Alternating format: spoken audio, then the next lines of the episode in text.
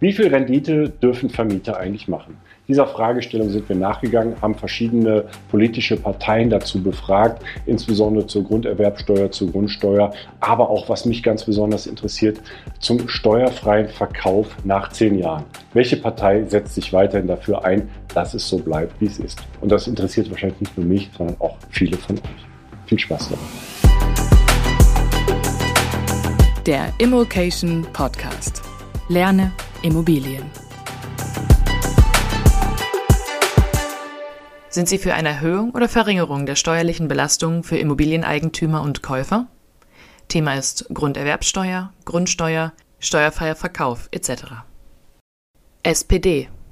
Wir planen als SPD keine große Steuerreform äh, im Bereich äh, von Immobilien ähm, weil wir glauben, dass die Erfahrung der letzten Jahre und Jahrzehnte auch gezeigt hat, dass das, was man sich da häufig vorgenommen hat, am Ende ein bisschen als Bettvorleger gelandet ist. Das entscheidet absehbar keine Partei alleine und die Vorstellungen sind sehr unterschiedlich. Wir haben ja zum Beispiel, was die Grundsteuer angeht, äh, jüngst gerade eine Reform hinter uns, die uns das Bundesverfassungsgericht aufgegeben äh, hatte. Ich halte es für unrealistisch, dass es hier in näherer Zukunft zu größeren Änderungen kommt. Abgesehen davon, dass die Kommunen ab 2025 eine Grundsteuer C erheben können für nicht bebaute Grundstücke, die aber ähm, äh, Bebauungsreife bereits erlangt haben.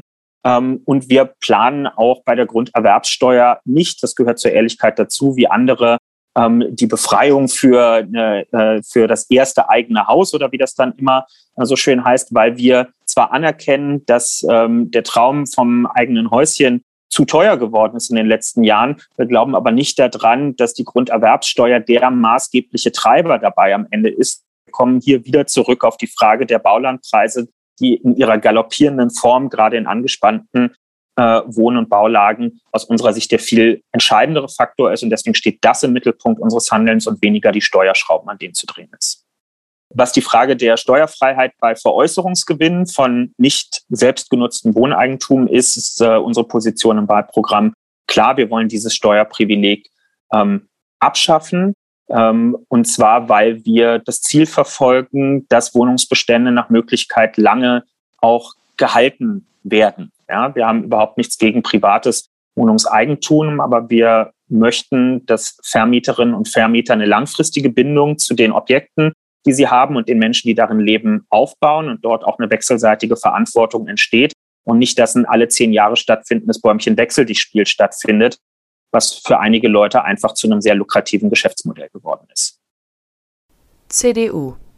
Und natürlich geht es dann auch um steuerliche äh, Fragen. Es geht um die äh, Grunderwerbsteuer beispielsweise. Hier treten wir als Union für familienfreundliche Freibeträge ein, weil viele Familien die den Traum vom Eigenheim haben, können ihn nicht verwirklichen, weil ihnen etwa das Eigenkapital fehlt. Und dieses Eigenkapital, das braucht man insbesondere ähm, für die Grunderwerbsteuer, auch für die Maklerkosten. Dort haben wir ja bei den Kaufimmobilien jetzt schon eine hälftige Teilung vorgesehen. Ich glaube, dass wenn wir einen familienfreundlichen Freibetrag bei der Grunderwerbsteuer machen, helfen wir vielen, vielen Familien über diese Hürde ähm, des fehlenden Eigenkapitals. Und äh, wir haben in Deutschland eine der niedrigsten Eigentumsquoten, sogar die, die niedrigste Eigentumsquote in ganz Europa.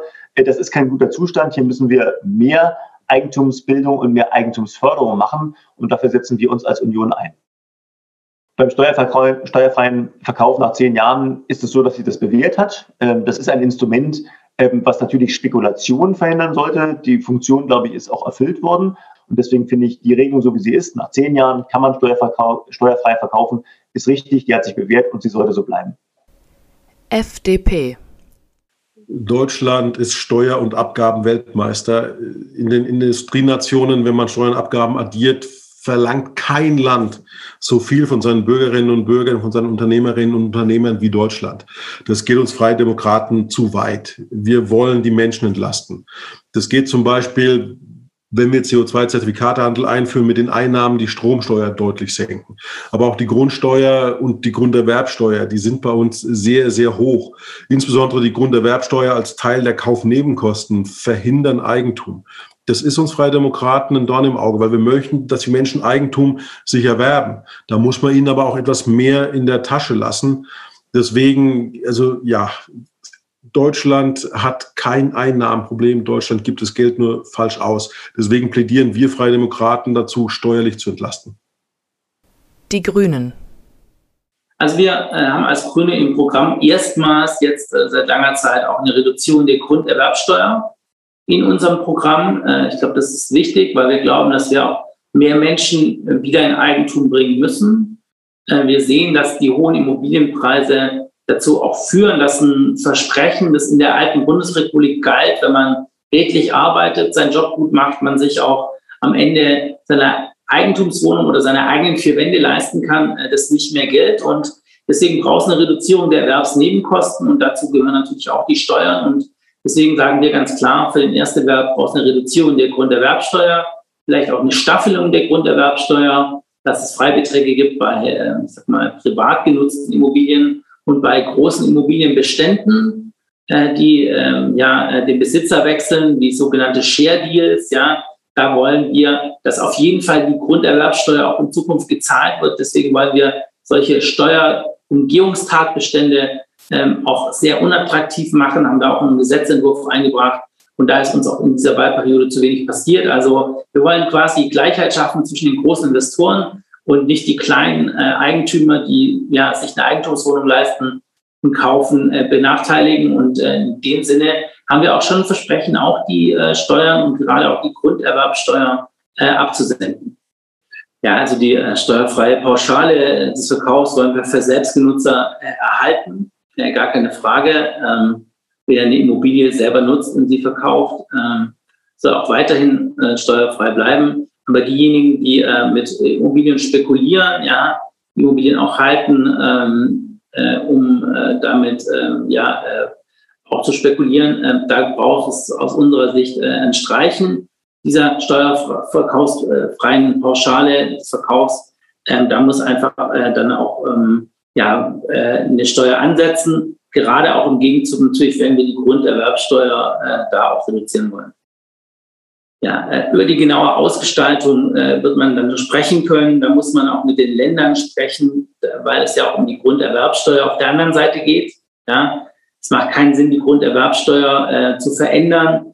Und ähm, dann muss man sich auch den Verkauf wieder anschauen. Ja, deswegen ist das in dem Paket zu sehen. Und äh, ich sag mal, ähm, wenn das äh, ja, wenn das größere Bestände betrifft, äh, braucht es sicherlich äh, hier Veränderungen bei einer Wohnung und anderem, glaube ich, muss man da sehr genau anschauen, wie man das dann ausgestaltet ich sag mal, die eine Wohnung, die man zur Altersvorsorge äh, hält, ja, ähm, die äh, ist sicherlich äh, anders zu behandeln als jetzt äh, die 60 oder 70 Wohnungen oder äh, andere Wohnungen, die man äh, in einem Aktienpaket oder in einem, in, in einem, größeren Portfolio auch hält. Ja, also ich glaube, hier muss man einfach auch differenzieren und ähm, insgesamt wird es, äh, wollen wir aber äh, auch hier eine Veränderung haben, weil wir glauben, ähm, dass gerade auch ähm, der Verkauf einer Immobilie ja immer auch äh, sehr zugenommen hat in diesen letzten Jahren. Und ich sag mal, wir wollen nicht die einzelne Wohnung, die man verkauft, besteuern, aber das Mietshaus, das verkauft wird, dann natürlich schon. Die Linke. Also bei der steuerlichen Belastung möchte ich auf ähm, erstmal auf das Thema der Grunderwerbsteuer eingehen. Wir haben ja hier eine ziemliche Schieflage, muss man sagen. Also jeder Kleineigentümer, jede Häuslebauerin muss die Grunderwerbsteuer zahlen und die ist dann je nach Bundesland unterschiedlich, aber meistens nicht so gering. Ähm, wohingegen die großen Wohnungskonzerne durch das Instrument der sogenannten Share Deals diese Grunderwerbsteuer umgehen können. Und es hat dazu im Bundestag eine sehr lange und auch kritische Debatte gegeben. Ähm, und ähm, interessanterweise äh, hat sich ja dort der Verband der Kleineigentümer aus und Grund auch für eine Eindämmung der äh, Fair Deals ausgesprochen, genau weil es eigentlich ungerecht ist gegenüber den Kleineigentümerinnen und Kleineigentümern. Jetzt ist eine Lösung gefunden worden, die aus meiner Sicht keine ist. Also ähm, es ist jetzt, es hat eine geringfügige Verbesserung gegeben, aber im Kern werden die großen Wohnungskonzerne weiter die Möglichkeit haben, ähm, die Grunderwerbsteuer zu umgehen. Und jeder Privat, Privatmann, jede Privatperson, die ein Haus kaufen will, muss sie bezahlen. Das ist nicht gerecht. Also dieses Steuerschlupfloch muss geschlossen werden. Äh, die Grunderwerbsteuer selber sollte man sozial ausgestalten, also dass halt eine Familie vielleicht weniger Grunderwerbsteuer bezahlt, auch prozentual als ein großer Konzern. Und die Zehn-Jahresfrist, ähm, also wir würden es gerne umgestalten und sagen, wir brauchen Freibeträge äh, für Kleineigentümer, aber im Kern sind wir gegen diese Spekulationsfrist und wollen sie abschaffen. Was treibt Ihres Erachtens die Spannung zwischen Mietern und Vermietern? SPD. Es ist gar nicht so leicht zu beantworten äh, oder es ist gar nicht so leicht pauschal zu beantworten, was die Spannung zwischen Mietern und Vermietern treibt. Im Einzelfall sind es einfach, ist es die menschliche Chemie, die manchmal nicht stimmt, ist, wenn der Hausmeisterdienst nicht ordentlich bereitgestellt wird oder man sich gegenseitig auf die Nerven geht. Das, was ich bei mir in Berlin und auch in anderen Großstädten erlebe, ist ein bisschen grundsätzlicher. Das ist das Gefühl vieler Menschen, die zur Miete hier leben, dass sie zu einer Melkkuh geworden sind, gar nicht unbedingt von ihren konkreten einzelnen Vermieterinnen und Vermietern, sondern von einer Dynamik auf dem Wohnungsmarkt insgesamt, bei der man einfach über Jahre festhalten muss, dass das, was von Mieterinnen und Mietern verlangt wird, nicht mehr Schritt halten kann mit dem, was äh, wie die Lohnentwicklung zum Beispiel gewesen ist. Also eine finanzielle Überforderung, die sich für viele einstellt. Und das ist eine sehr giftige Mischung, die da entsteht, weil das zu Stimmungen führt, wie wir sie in Berlin im Moment haben, wo bis in die Mitte der Gesellschaft hinein plötzlich Leute ähm, über Enteignungsvolksbegehren äh, und ähnliches nachdenken. Und das sollte wiederum uns allen zu denken geben, ähm, dass solche Zustände nicht entstehen sollten, weil wir dann wirklich Schieflagen auf dem Wohnungsmarkt haben, weil wir dann ein Gegeneinander und keinen Interessenausgleich mehr haben. Und daher, glaube ich, müssen wir ein, ein auskömmliches Miteinander, bei dem beide Seiten dauerhaft miteinander auskommen, das sollte im Mittelpunkt äh, einer guten Wohnungsmarktpolitik stehen. Natürlich darf der private Vermieter Geld verdienen, ansonsten gäbe es wahrscheinlich keine privaten Vermieter mehr, außer das wäre ihr Hobby, aber ich weiß nicht, ob das jemand wirklich als Hobby im engeren Sinne bezeichnen würde. Ähm, aber unter der Bedingung, dass es, ähm, dass beide Seiten damit zurechtkommen am Ende. CDU. Also wir sehen auf dem Wohnungsmarkt, dass es an der einen oder anderen Stelle Übertreibungen gibt. Es gibt schwarze Schafe auf dem Immobilienmarkt, da muss man gar nicht drum herum reden. Und auf diesen schwarzen Schafen liegt natürlich oftmals der Fokus der Berichterstattung. Ähm, ich sehe das an meiner Heimatstadt Berlin, ähm, wo, wo es natürlich Fälle gibt, wo Menschen wirklich mit, mit, mit zweifelhaften und manchmal sogar strafrechtlich relevanten Methoden herausmodernisiert äh, werden. Das wollen wir nicht und da haben wir als Gesetzgeber auch reagiert. Ähm, da haben wir sozusagen scharfe Schranken auch eingezogen. Was mir aber wichtig ist, man darf wegen dieser Einzelfälle, die es gibt, nicht auf äh, den gesamten Wohnungsmarkt schließen. Man darf sozusagen Politik nicht aus den Extremen ableiten. Und die Situation, auch hier in Berlin, wenn man jetzt in Friedrichshain-Kreuzberg zum Beispiel unterwegs ist, das ist eine ganz andere Situation, als wenn man etwa in den ähm, Außenstadtbezirken unterwegs ist. Also Wohnungsmärkte sind äh, sehr verschieden und deswegen muss man sie auch differenziert betrachten. Und ich glaube, diese Spaltung ähm, und diese Emotionen, die es bei der Diskussion auch gibt, rührt ganz oftmals von dieser Berichterstattung her, wo man Einzelfälle nimmt, die zugegebenermaßen auch zum Teil krass sind, ähm, die man dann aber als Pass pro Toto für, für den gesamten Wohnungsmarkt nimmt. Und das ist eben nicht zutreffend. Es gibt ja Studien, etwa das, des BFW, ähm, die mal die Mieterinnen und Mieter gefragt haben, wie zufrieden sind sie eigentlich mit ihrer Wohnsituation, haben sie ein gutes Verhältnis? Und da haben 80 Prozent, also vier von fünf Mietern gesagt, sie haben eigentlich ein sehr gutes Verhältnis äh, zu ihrem Vermieter und sie sind auch im Übrigen mit ihrer Miete zufrieden, die finden, dass die angemessen äh, ist. Und ich glaube, das muss man sehen.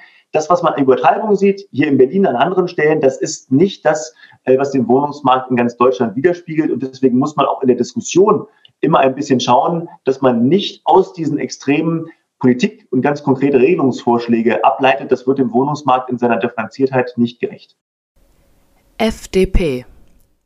Also die Spannung zwischen Mieter und Vermieter ist natürlich auch geschürt, sagen wir mal, durch das Aufbauen eines Feindbildes, der böse Vermieter und äh, durch, durch ständig Öl ins Feuer gießen, auch durch die Politik. Nachdem der Mietendeckel in Berlin vom Verfassungsgericht gescheitert ist, gab es eine Spontandemonstration. Da haben die Menschen gegen die Wohnkosten demonstriert. Alles perfectly fine. Aber da laufen dann Bundestagsabgeordnete der Grünen mit. Die halten ein Schild hoch. Die nächste Schlacht gewinnen wir. Das ist Kriegsrhetorik. Die nächste Schlacht gewinnen wir. Das ist genau dieses Problem Konfrontation statt Kooperation. Und ähm, es gibt immer schwarze Schafe und mein, mein, mein Wunsch insbesondere an die Verbände ist, sortiert die schwarzen Schafe aus. Das müsst ihr zu eurem Eigenschutz und zum Schutz der Mieterinnen und Mieter machen. Aber wenn wir wegen einem kleinen Teil eine Regulierung machen, die dem großen Teil schadet, hat Deutschland nichts gekannt, nichts gekonnt. Deswegen ist es ganz, ganz wichtig, dass wir, dass wir ja wegkommen von diesem Feindbild hin zu einer kooperativen Lösung. In Hamburg klappt es ganz gut, in Berlin klappt es überhaupt nicht, weil es einfach auch ein linksgetriebenes Thema ist, der böse, böse Vermieter. Die Grünen. Ganz einfach die Mietpreise hm, die, und die Neuvertragsmieten und äh, die Not vieler Menschen, die auf den Wohnungsmärkten sich bewegen. Und ähm, das Geschäftsgebaren ganz weniger einzelner Vermieter, die in den letzten Jahren auch Mieterinnen und Mieter raussaniert haben. Ich glaube, das hat sehr viel Vertrauen zerstört und ähm, deswegen denke ich, braucht es hier ein, ja, ein neues gesellschaftliches, ja, vielleicht auch einen neuen Gesellschaftsvertrag zwischen Eigentümern auf der einen Seite und Mieterinnen und Mietern auf der anderen Seite darüber, ähm, was die Pflichten eines guten Vermieters sind und was die Pflichten eines guten Mieters sind. Und deswegen muss Mietrecht aus unserer Sicht Steuerrecht ähm, die Wohnungspolitik ein Stück weit neu justiert werden, um auch wieder neues Vertrauen auch zu schaffen. Die Linke. Also ich glaube, man kann nicht generell von der Spannung zwischen Vermietern und Mietern sprechen. Ähm, es hat aus meiner Sicht ähm, die Tatsache, dass immer größere Fondsgesellschaften, Hedgefonds, äh, große Wohnungskonzerne auf den Wohnungsmarkt gedrängt sind. Die haben dieses Verhältnis zwischen Kleinvermietern und Mieterinnen und Mietern aus meiner Sicht gestört. Die Tatsache, dass es dort einen unglaublichen Renditedruck und eine Renditeerwartung gibt, äh, das war aus meiner Sicht nicht hilfreich. Und äh, deswegen glaube ich, dass das einer der Treiber der ja, vielleicht schlechten Stimmung ist. Aber wie gesagt, es gibt ja auch gute Mietverhältnisse und äh, insofern ähm, glaube ich, wie gesagt, dass der Treiber, die Treiberin dahinter tatsächlich der Renditedruck äh, der Finanzmärkte in erster Linie ist.